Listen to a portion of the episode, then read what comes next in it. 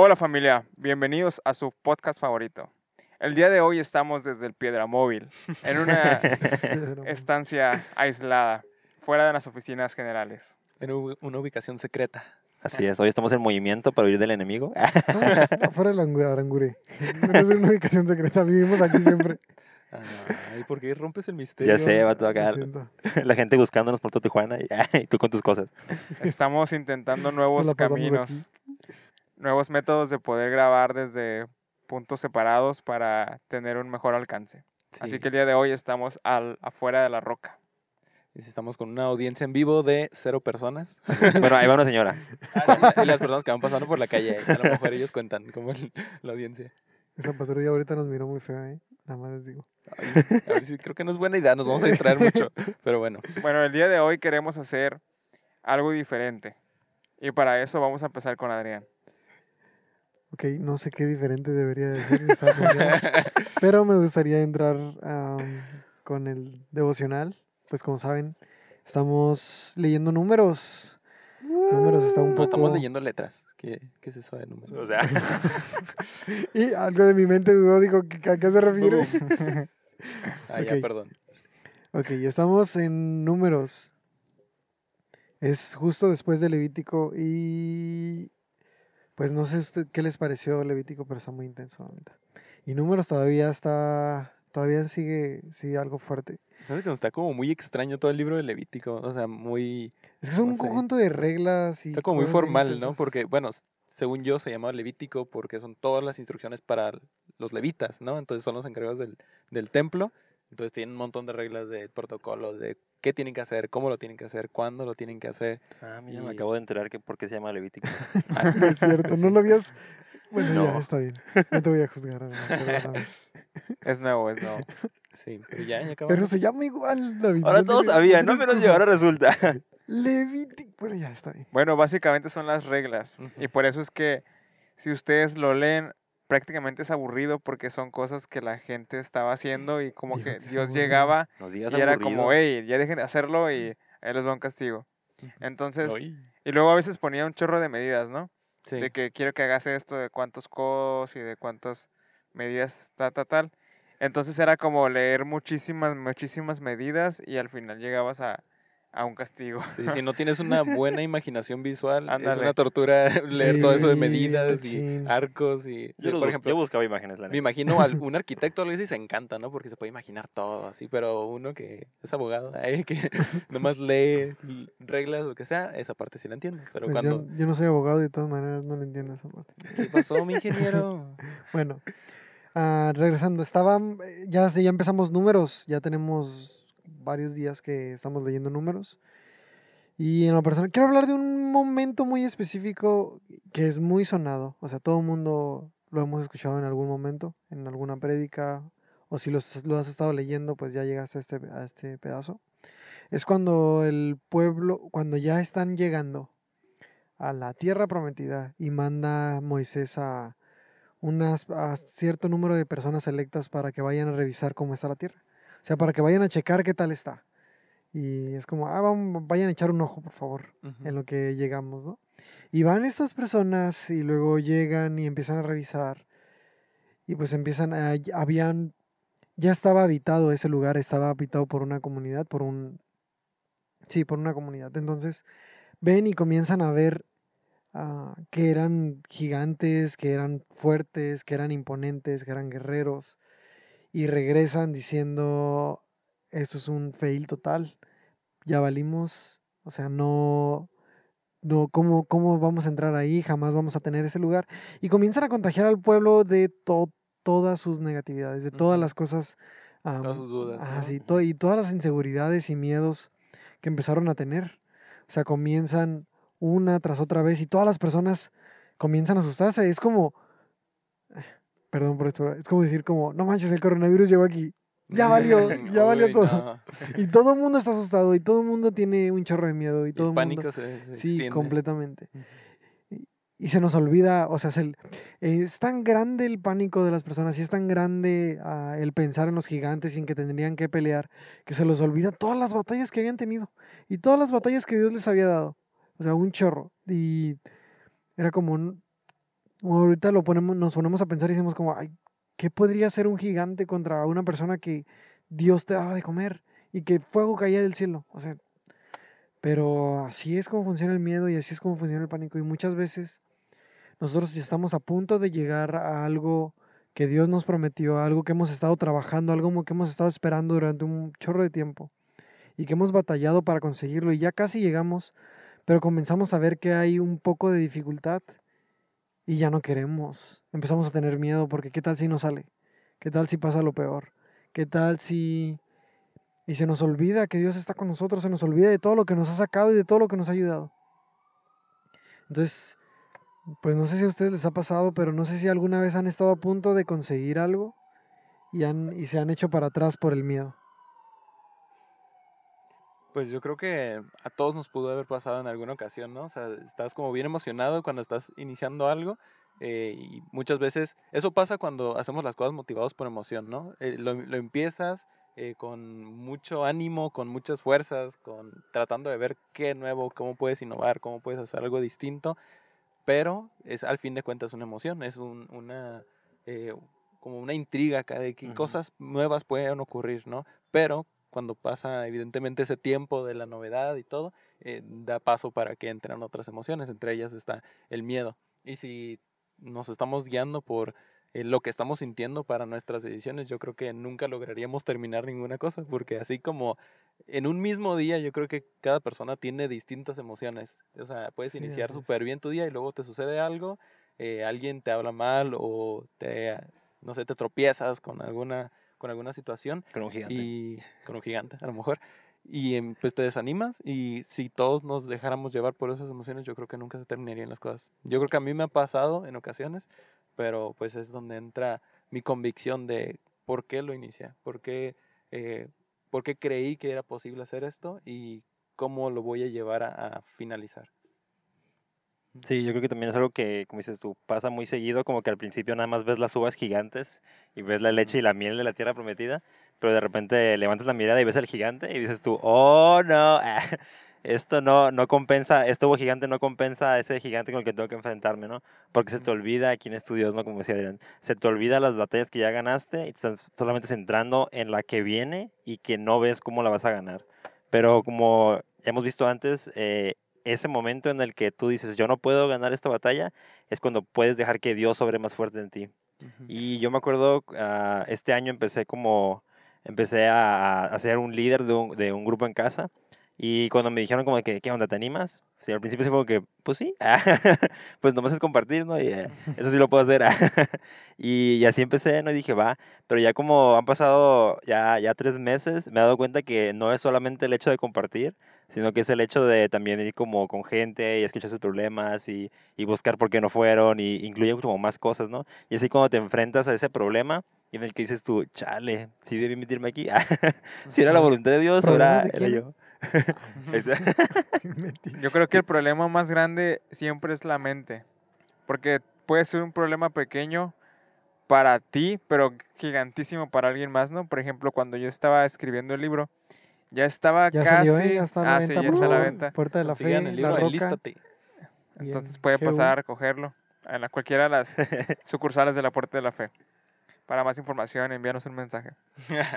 Después del corte info- informativo. Ah, mientras estaba escribiendo el libro, realmente ya estaba por terminarlo y de repente llegaron pensamientos a mi mente como de, oye, ¿y si nadie lo lee? Oye, ¿y qué tal si está mal escrito? Oye, ¿y qué tal si la portada está fea? Oye, y entonces te empiezas a tú solito a bombardearte de gigantes que ya después no sabes ni cómo terminarlos.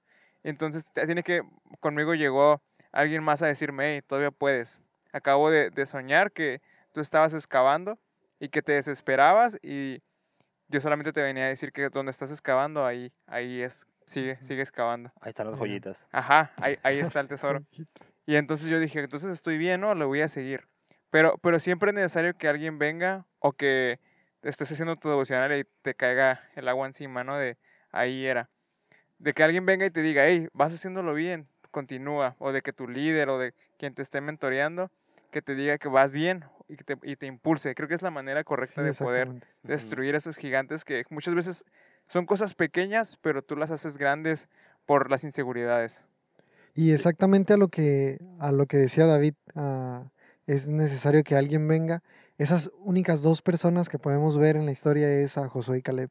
Esas fueron las personas que llegaron y hablaron vida, hablaron, la tierra es increíble, se dejaron, dejaron de hablar de los gigantes y empezaron a hablar en todo lo bueno que podían conseguir y todo, y que y cómo era eh, detallado lo que Dios había prometido estaba en ese lugar.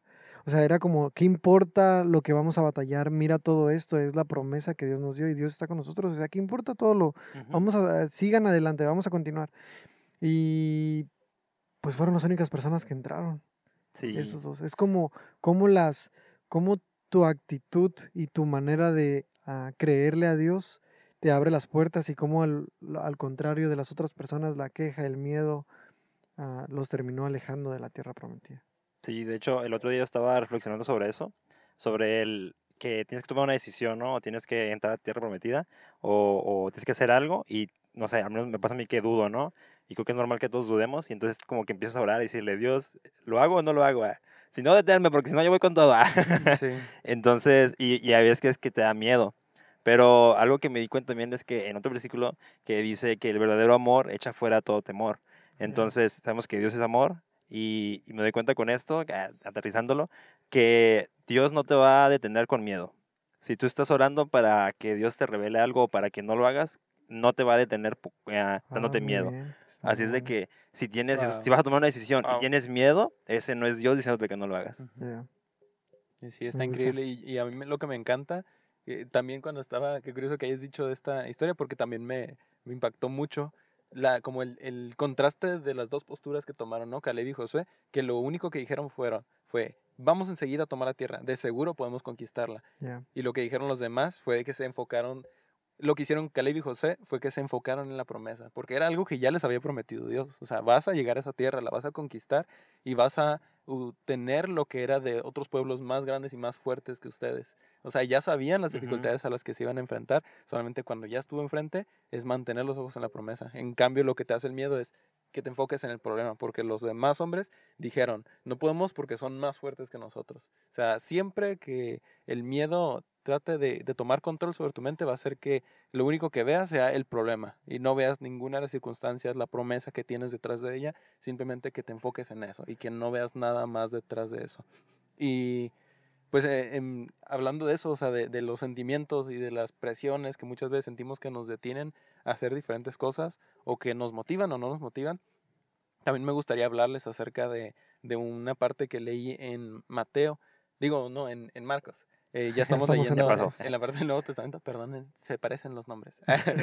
Pero me encantan, me encantan porque todas esas, esas enseñanzas o ese carácter que Dios mostraba con su pueblo, siento yo que Jesús lo tenía concentrado en su esencia. O sea, las mismas cosas que le gustaban, le gustaban a Dios, Jesús las reflejaba en la manera en la que les enseñaba a sus discípulos. Y hubo dos enseñanzas o dos frases que les dijo muy claramente a sus discípulos en, en Marcos 12 y 13, que a pesar de que eran en si- situaciones diferentes, creo que se complementan de buena manera. En Marcos 12, 38 y 39 les dijo, cuídense de los maestros de la ley religiosa, pues les gusta pavonearse en túnicas largas y sueltas y recibir saludos respetuosos cuando caminan por las plazas, y cómo les encanta ocupar los asientos de honor en las sinagogas y sentarse a la mesa principal en, los banquetes. Y en Marcos 13:13 les dijo, todos los odiarán ustedes por ser mis seguidores, pero el que se mantenga firme hasta el fin será salvo. Eh, hay muchas motivaciones que nos llevan a hacer diferentes cosas. Y por ejemplo, cuando pienso en los maestros de la ley religiosa, ¿cuál era su trabajo? Era honrar a Dios simplemente, era representarlo aquí en la tierra, que todos los mandamientos y todas las cosas que había dicho Dios en su palabra, que se cumplieran al pie de la letra. Sin embargo, se desviaron de, de cuál era su propósito principal y ya lo, lo que más les gustaba era ser vistos. Les gustaba Sí. que los reconocieran, que los saludaran, que los llevaran, los invitaran a las fiestas más lujosas de todo el pueblo y que los honraran la gente. Y lo que decía Jesús a sus discípulos, o sea, si de verdad quieres creerme, si de verdad quieres seguirme, no vas a tener nada de eso. O sea, no es para que te estén reconociendo, es, es que te van a incluso odiar las personas porque el carácter de Dios es radical. Y yo me, yo me podría preguntar a mí mismo en alguna ocasión, he iniciado algo, algo que creía que lo estaba haciendo para honrar a Dios y me desvié en algún momento y empecé a continuar haciéndolo simplemente porque me reconocieran o porque me vieran las personas. No sé si alguna vez les ha pasado algo similar, algo parecido. Creo que esa parte está suave porque, te bueno, no sé, yo muchas veces me he identificado, llegas a una posición de liderazgo en la que te sientes inmune a todo lo demás, ¿no? En la que, ah, yo ya fui a tantos campamentos o yo ya hice tantas actividades o yo ya participé tanto que ya no necesito participar más o ya no necesito hacer más y, y ya te sientes inmune a todo lo que está pasando, a la, a la presencia de Dios, a lo que sea que, sea que estés ejecutando. Y, y pasa ese, ese calificativo de, de sacerdote o de ah, profeta que se usaba en ese tiempo cuando estaba Jesús, que ya tenían más un título que lo que estaban realmente haciendo, ¿no? Y, y a veces nos pasa, a mí me ha pasado muchas veces, y, y la verdad se siente gacho porque cuando te das cuenta, se te desploma la nube. No sé, yo me pasó y, y sentí que cuando me di cuenta fue como, órale, pues todo lo que estoy haciendo no sirvió de nada porque realmente la intención con la que lo estaba haciendo pues era equivocada. Entonces tuve que reiniciar todo lo que estaba haciendo y dejar todo para comenzar a hacer las cosas con, con pasión, con amor, por amor hacia la gente, ¿no? Y entonces también se te cambia la, la vista por completo porque dejas de ver el puesto en el que estás como un, un VIP o como alguien que tiene autoridad sobre la gente y lo ves más como alguien que tiene responsabilidad de alcanzar a más o, Sí. o de llevar el mensaje, ¿no? Pero con muchísima más responsabilidad que lo que alguien sin autoridad puede hacer. Entonces creo que es lo que de, de verdad debería pasar. El hecho de que si tienes alguna autoridad, algún puesto importante, porque a fin de cuentas todos somos iguales, pero si tienes gente a tu cargo, tu responsabilidad es poder llevarles a esas personas que tienes a cargo, llevarles a, a la meta, que es conseguir más gente o alcanzar más gente. Más bien. Es, es bien, esa línea es bien complicada. O sea, delgada. porque sí, es, es delgada. Estoy y rodeado de es- líneas delgadas todo el tiempo. Es, es difícil, es difícil. Todos tenemos esa pequeña espinita de ser admirados, de ser buscados, de que nos volteen a ver. que digo, ah, intrínsecamente no tiene nada de malo. el- Sí, el, ser no, reconocido, no el ser honrado, lo que sea. Simplemente. Ser relevante. Nah, nah, nah. Eso ya es otro rollo. Pastor relevante. Tener muchos likes. tener muchos No es cierto. likes. Ey, es una realidad que ahorita batallamos. Usar Ah. sombrero y botas. No entiendo que tiene que ver usar Tampoco, sombrero. no sé. Ignoren a David. Pero Y café. cuando subimos algo, cuando estamos publicando algo, todo el mundo queremos saber cuántas personas lo han visto, cuántas personas nos han reconocido, cuántas nos están viendo, cuántas personas le dieron like. Le dieron like más personas que la foto pasada, me la rifé más. Entonces, ay, es complicado. Yo creo es que por eso pegaron tanto las historias de Instagram, ¿no? Porque podías ver quiénes te habían visto, ¿no? Quiénes, quiénes están Ujú. viendo, quiénes están al pendiente de las cosas que estás haciendo y quiénes Oye, no, es ¿no? cierto. O sea, no solamente era como ya pedir una reacción de alguien o que le picara, lo que sea, simplemente con el hecho de verlo, ya Sí. traía ahí una satisfacción dentro, ¿no? Sí, es una Y realidad. sí, es algo yo creo que... Además de que dura tenemos. 24 horas y si no pegó, pues ya se te olvida, nunca pasó nada, no hay pruebas. Pero creo que es ah, algo que debemos de tener mucho cuidado es cuando lo traemos aquí. O sea, lo tra- y aquí me refiero no al carro de Pablo, eh, No, no, no, al la a mi carro no traigan nada. Móvil. me refiero aquí a los al, a los pies de Cristo o aquí al, al servicio de A la iglesia vaya. sí, aquí a, a donde estamos trabajando por las personas. O sea, estás estás en un mood donde cambias el Ok, hablando de mí, de mi persona, o sea, de mí, de mi persona, no sé por qué dije eso, ¿verdad? Pero suyo propio. mío mismo. Este, yo toco en la alabanza y me encanta tocar la Ah, guitarra. El rockstar, el rockstar. Ajá. Y Me encanta cantar y me encanta tocar. Síganme en Instagram. Adrián Silva, ah, 19, no, no es cierto.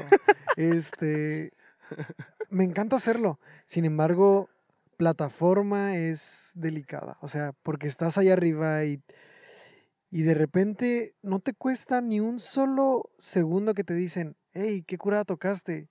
Y es como, ah, me la rifé. ¿Sabes cómo? Ese, así la. es- deja de juzgarme, Aaron, ¿ok? Deja de juzgarme. Identificado por aquí. Yo no toco instrumentos, así que nadie me ha dicho que los toco muy bien. Es súper rápido ese pensamiento que te llega de volada al oído, te lo endulza y es como, oh, me la rifé. Y es como, cálmate, o sea, no haces esto para que te le digan que te la rifas. No haces esto para que todas las personas estén ahí viéndote o escuchándote y te digan qué bonita voz tienes o cantas muy bien o tocas muy bien. No se trata de eso. O sea, es para, para las personas que estamos allá arriba cantando y tocando, y hablo por el, el equipo de alabanza, estoy seguro que la mayoría de nosotros lo que más buscamos es ese segundo donde una persona se conecta completamente con Jesús. Ese segundo donde una persona decide cerrar sus ojos y adorar completamente. Y porque sabemos que en experiencias así, momentos así, se puede cambiar la vida de una persona. Puede un alma, ah, no sé si me estoy poniendo muy intenso, pero regresar a los pies de, de Cristo o empezar a conectarse completamente y sentir una experiencia completamente diferente a lo que había sentido antes y en llegar a un momento donde es algo que había esperado o querido sentir toda su vida. Entonces, eso es lo que buscamos, o sea, eso es servir completamente a las personas, no ser vistos. Pero es complicado, o sea, es algo en lo cual se tiene que estar trabajando siempre y aunque el Aarón se burla y se ríe de mí, es bastante No me burlo, sencillo. es en serio. Es bastante sencillo este, el quedarte con eso, y quedarte con la admiración de las personas. Y que al final eso sea como, sin darte cuenta, se vuelva tu centro. Sí, yo creo que sí está complicado. Digo, yo no me imagino, les digo, yo no canto ni toco instrumentos. Esa no es mi unción. Pero sí me Gracias a imagino Dios. que. Dios sabe por qué. Eh, porque sí, o sea, siento que. Creo que la alabanza, yo creo lo, lo que los que más batallan con eso, porque es como el, el más fácil de volverte rockstar, aunque ahorita lo dijimos de Ay, broma. tú en el grupo en casa también eres bien rockstar. Es cierto, es cierto. Pregunto, yo soy la persona más humilde.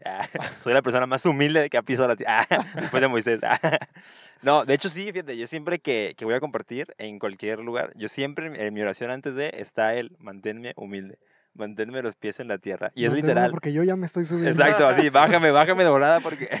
Y sí, y- ¿Sabes por qué? Sí, porque tú sabes, Dios, tú sabes. Pero es en serio, porque sí está súper complicado, ¿no? Es como súper fácil, como dices, en un segundo, que tú estás diciendo algo chido, a lo mejor, y alguien se te acerca y te dice, lo que me dijiste me llegó. Y no le das la gloria a Dios. No dices, fue Dios el que me, te lo dijo, y tú dices, sí, ah, sí, pues sí, lo leí en mi demo. De y- nada. y- ajá, de nada, de. Entonces está súper, súper difícil eso. Y, y te digo, yo, yo creo que eso sí, si yo estuviera en una alabanza, creo que también sería algo que tendría que orar todavía más, ayunando para que no se me suba. Porque si cantando feo, ahí, me explayo. Ahora me que cantara bien. Nunca dejarte de subirte a la alabanza. Pero ay, también eso me recuerda algo que, que me dijo mi, mi líder, que él, él- se me hizo muy chido. Me dijo, yo creo que todas las personas que suben a compartir, antes tienen que acomodar las sillas del auditorio. Y yo así de, uy, Uh. pues sí, qué chido. Y yo acomodando sillas, no, a ver, súbeme. no, y, y me acuerdo una vez porque tenemos un amigo, eh, Carlos, si está escuchando esto, saludos. Que porque él, él una vez también se iba a subir a compartir en el grupo de jóvenes, pero es- el grupo de jóvenes era en la noche y en la mañana hubo un evento en ese salón y a él le tocó servir ahí y nos dice que él le tocó barrer el escenario donde él en- después iba a compartir. Entonces como que Uy, está qué chido, ¿no? loco. Estuvo chido eso como de que, que él mismo dijo, ¿no? Como que él le estaba barriendo y de Los repente de la alabanza no barremos, ¿eh? Ajá, ¿ves? Ah, ¿ves a lo que voy? Ah, Es cierto. es- Y está ahí chido. está el problema. Ajá. Está chido que como que pues sí, tú mismo empiezas a servir desde abajo y vas escalando y mantienes esa humildad de que en cualquier momento, en cualquier momento, Adrián, aunque ya estés cantando los domingos, te puedan poner a barrer y, y tú sirvas con el mismo En amor. medio de la alabanza, saca la escoba. y Ahí, ahí mero. Te cuidamos la guitarra, toma la escoba. Exacto. Ahí me subo yo si quieres a tocar la guitarra mal, pero echándole ganas. Y pues sí, yo creo que eso es lo, lo mejor, lo más importante en lo que sea que hagamos, en cualquier cosa que emprendamos. Y no solamente dentro de la iglesia, en tu trabajo, en tu escuela, a lo mejor hay proyectos que tienes en mente, hay cosas que estás muy emocionado porque ya las iniciaste y porque estás trabajando en ellas. Sin embargo, mantén siempre el enfoque correcto. Que tu enfoque siempre sea el, el realmente la razón por la que lo iniciaste, el querer ayudar a las personas, el querer Servir. servirles, el querer eh, hacer algo para la gloria de Dios y que el reconocimiento simplemente sea una consecuencia en la cual tú en todo momento digas es gracias a Dios o es gracias a las oportunidades que se me presentaron, mantenerte humilde en, en todas esas situaciones y mantener siempre bien el enfoque, que sea correcto. Y hablando de eso, hay, eh, en Salmos 50, estamos leyendo, eh, habla de los sacrificios que se hacían antes, ¿no? Como sabemos antes en el Antiguo Testamento, y precisamente en Levítico y Número habla machín de eso, de los sacrificios que hay que hacer y cómo purificarnos y cómo ser santos.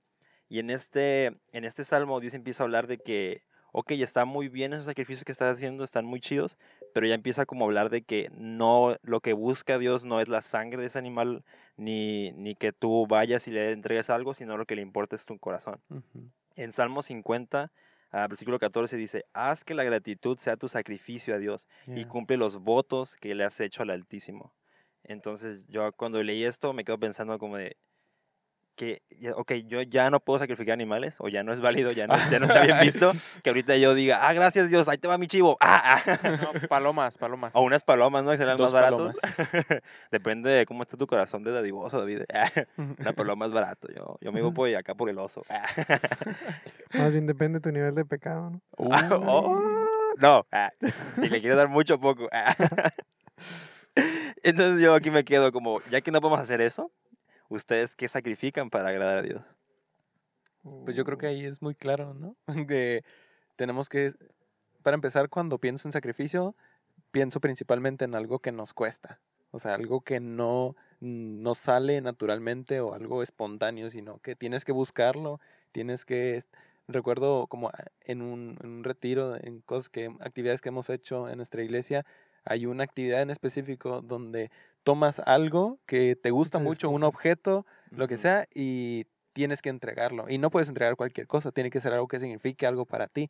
Y yo siempre que me he visto involucrado en esas situaciones, he dicho como, ay, pues, ¿qué, qué puede ser? Y de repente se me empiezan a venir a la mente cosas, ¿no? De que, ay, esto sí te gusta mucho. Todos tus esto- ídolos. Eso te encanta. Nada, no es ningún ídolo. Pero, Entrega tu carro, Pablo. no, Dios me guarde. Pero eh, sí, cuando pienso en eso, en algo que sea difícil, por ejemplo, en este versículo que habla de la gratitud, la gratitud te sale muy natural cuando tienes muchas razones muy claras por las cuales ser agradecido. A lo mejor si, si te acaban de promover en el trabajo, o si acabas de entrar a esa escuela que querías, o conseguiste, te compra, ahorraste y te pudiste comprar un carro o una computadora, lo que sea, y lo lograste, te puedes sentir muy agradecido por eso. Pero ¿qué tal si estás viviendo una situación difícil y no te estás sintiendo con el ánimo de agradecerle a Dios con lo que está pasando? En ese momento es cuando siento yo que se convierte eh, tu gratitud en un sacrificio. Y yo procuro, o sea, obviamente todos tenemos como situaciones en las cuales no estamos totalmente conformes con cómo están, una situación familiar o personal o de lo que sea, pero en medio de esa situación yo busco a Dios reconocerlo porque sé que Él sigue siendo el mismo. Así cuando está ahorita la situación difícil o cuando ya esté resuelta, Dios va a seguir siendo igual. Entonces, de la misma forma como Él es constante, yo necesito ser constante en agradecerle y agradecerlo por lo bueno que ha sido, todas las cosas que ya tengo, eh, decirle gracias por esto, gracias por, por todos estos pequeños detalles que muchas veces doy por, por garantizado, porque ya los tengo, porque ya me los merezco, cuando todo es un regalo de su parte. Pues básicamente va relacionado con la pregunta también de, de Pablo. Todo es por, por gracia, ¿no? Puedes tener el mayor puesto de una iglesia o de cualquier otro lugar, un negocio, en tu trabajo, pero básicamente lo que hacemos o nuestra responsabilidad como hijos de Dios es poder dar de gracia lo que de gracia recibiste. Entonces, eso que te debe costar más, por ejemplo, para mí es, es el tiempo. Ah, me gustaría más estar dormido todo el día y viendo Netflix, comiendo y todo. Sí. Pero creo que es el, el sacrificio es eso, poder de- dar parte de tu tiempo y decir, este tiempo me gustaría más estar descansando, pero hay gente que necesita de lo que yo tengo. Entonces creo que esa es la parte esencial.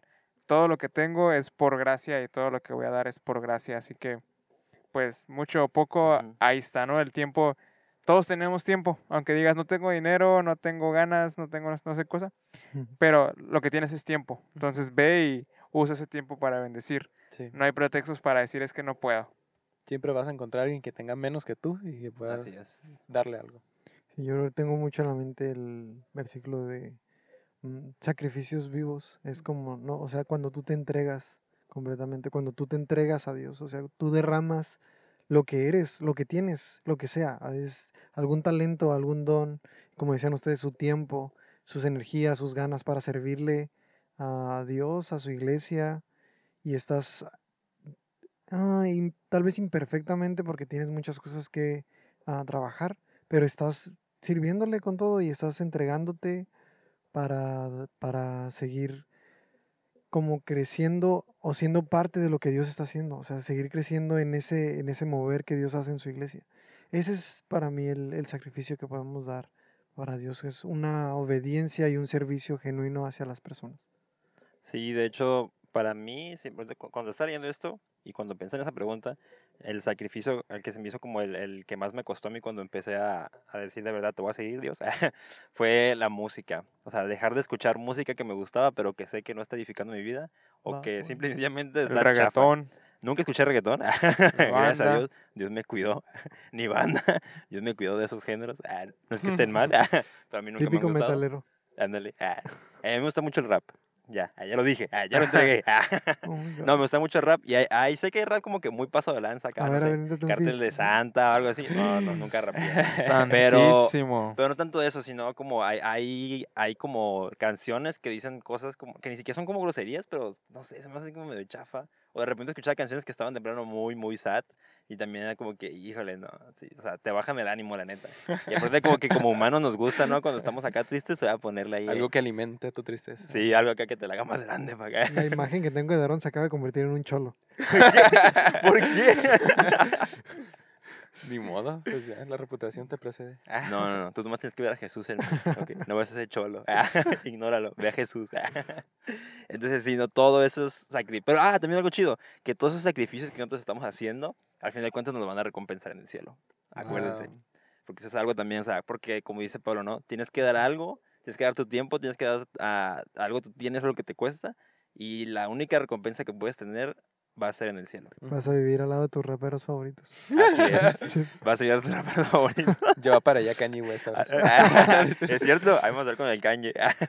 y quiero terminar esto, este, porque el versículo después de, de este que leí ahorita dice, luego llámame cuando tengas problemas y yo te rescataré y tú me darás la gloria. Yeah. Yeah. Entonces es increíble, ¿no? Como decía Pablo y como decía David. Eh, eres, tú tienes esa gratitud, das gracias por lo que tienes, gra- gracias por lo que no tienes, porque a lo mejor no lo tienes por algo. Oh, wow. Y, y después de eso, o sea, Dios te va a responder. Dios va a estar ahí como que te va a respaldar todavía más, ¿no? Y no te olvides la parte importante después de que Dios te cumpla tus bendiciones, tienes que darle la gloria. Exacto.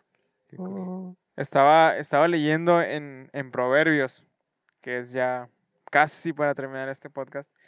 Y para cerrar acá con broche de oro, es un versículo que está retador. Dice, cuando los perversos mueren, sus esperanzas mueren con ellos porque confían en sus propias y deficientes fuerzas. Y, y está interesante porque habla sobre qué es lo que estás sembrando tú en la gente, qué es lo que estás sembrando tú en tu familia, qué es lo que estás sembrando en general. ¿Qué es lo que están sembrando ustedes? Mm, pues muchísimas cosas. Ah, Tomates, papas. No, no es cierto. Que estoy sembrando en mi vida. Fíjate que es al- algo muy curioso porque eh, cuando recuerdo que hace tiempo, pues descubrí que tenía que orar por mi esposa. Que Oh, wow. a, pesar, a pesar de que no tengo novia, ni estoy casado, ni cerca, Está Que- disponible. que a pesar de eso... 23 silencio. años. ¿Qué, No. Síganlo en arroba que. No, no, Pablo. Vázquez. Y ya. Este, pero bueno, eso ya, ya me hicieron quitarme el, el rollo. Yo, yo estaba muy serio. Pero bueno, el, la cosa es que a pesar de que no sé quién sea todavía, no sé quién sea esa persona con Si la que voy a eres tú, pasar por favor. vida, ya David, por favor. Este, sé que sé que tengo que sembrar cosas dentro de mí, o sea, porque muchas veces pensaba, Dios, que sea así, que sea así, que sea de, de cualquier otra forma, quiero que tenga estas características o estos dones, estos talentos. Sin embargo, una vez una persona me dijo, o sea, piensa en esas cualidades que tú quieres que yo tenga y crees que tú eres la persona adecuada para recibirla en este momento. Y cuando me hicieron esa pregunta, caí en cuenta de que no, de que no tenía todo eso. Entonces empecé a trabajar en mí mismo. Dije, tengo que sembrar en ser paciente, tengo que sembrar en ser más trabajador, tengo que trabajar en ser más amoroso, porque era algo que, por ejemplo, me, me hacía falta, ¿no? De Tenía, hecho, es una buena motivación. es una muy buena motivación porque es lo que vas es la a, correcta. ¿Eh? No sé si es la correcta. Pero bueno. Tú eh, entrégala, hombre, tú entrégala. el punto es ya. que son cosas que estoy sembrando en mí para la futura familia que planeo tener algún día. Y a pesar de que no lo veo hasta ahora, sé que estoy poniendo eh, mi trabajo y estoy poniendo mis energías en un lugar que va a valer la pena más adelante. Ujú, Y en Ya. eso estoy sembrando. Si ven, si intentan ver como la manera inversa de este versículo, es sin... O sea, dice, los perversos confían en sus propias fuerzas. Si no quieres ser un perverso, no confíes en tus propias fuerzas. Ah, O sea, una... wow, me gusta. No quiero condenarte, perdón. eh, Pero confía en las fuerzas de... En la fuerza de Dios. O sea, confía en que Dios está contigo. Confía en que... Pues sí, en que lo que hagas y conforme te muevas y lo, lo que oras está en las, en las fuerzas y en las manos de Dios. Y eso va a tener un fruto a futuro. Va a tener un fruto incluso en las cosas, como decía David, si estás emprendiendo o empezando algo. En las cosas que hagas, confía en las fuerzas de Dios para que incluso cuando tú ya no estés, eso siga dando fruto. Wow. De hecho, ahorita que bueno que dijiste eso me recuerda mucho cuando, ahorita que estamos hablando de, del Viejo Testamento, ¿no? Y cómo vieron la tierra prometida y no, o sea, confiaron en sus fuerzas y sabían que sus fuerzas no eran suficientes para derrotar a esos gigantes. Exacto. Entonces se perdieron de esa tierra prometida. Entonces, qué chido que, que, que podamos ser como conscientes de empezar a creerle a Dios y no nomás a, a nosotros mismos, ¿no? O, o ver, ah, ¿puedo yo o no puedo? O sea, realmente, como les digo, confiar en que cuando tú no puedes es cuando Dios puede. Entonces, Ya. dale, ¿no? Yo algo con lo que siento que estoy sembrando es igual, ¿no? Como con mi servicio y con ser lo más, como ah, consagrarme lo más, posi- lo más posible o, o serle lo más fiel a Dios ahorita para que igual, como dice Pablo, ¿no? Que en un futuro mi familia como que toda esté sirviendo, toda esté en la iglesia. Igual y- está y disponible. chido. Llame ya. No, porque ya tiene novia. Ajá, co- como él no está disponible, ah, pero yo no he visto el anillo. gente. Ñe. Bueno, para cerrar, Ya no le gustó, ya no le gustó. hay una frase que me gusta muchísimo que, que dice el libro de Un hombre de fe inquebrantable de Max Lucado. Si lo quieres leer, está muy bueno. Dice, esfuérzate menos, confía más. Y esto resume básicamente lo que hemos hablado. Si tú quieres poder ser alguien que siembra y que cosecha, no solamente para ti, sino para tus generaciones, entonces deja de esforzarte tanto y empieza a confiar más en que Dios puede hacer, en que Dios puede mover, en que Dios puede suplir. Y vas a empezar a ver que esa siembra va a quedar un legado después de ti. Ya. Así que amigos, esto fue todo por esta semana. Desde el Piedra Móvil les mandamos saludos y esperamos que sea de su agrado. Adiós.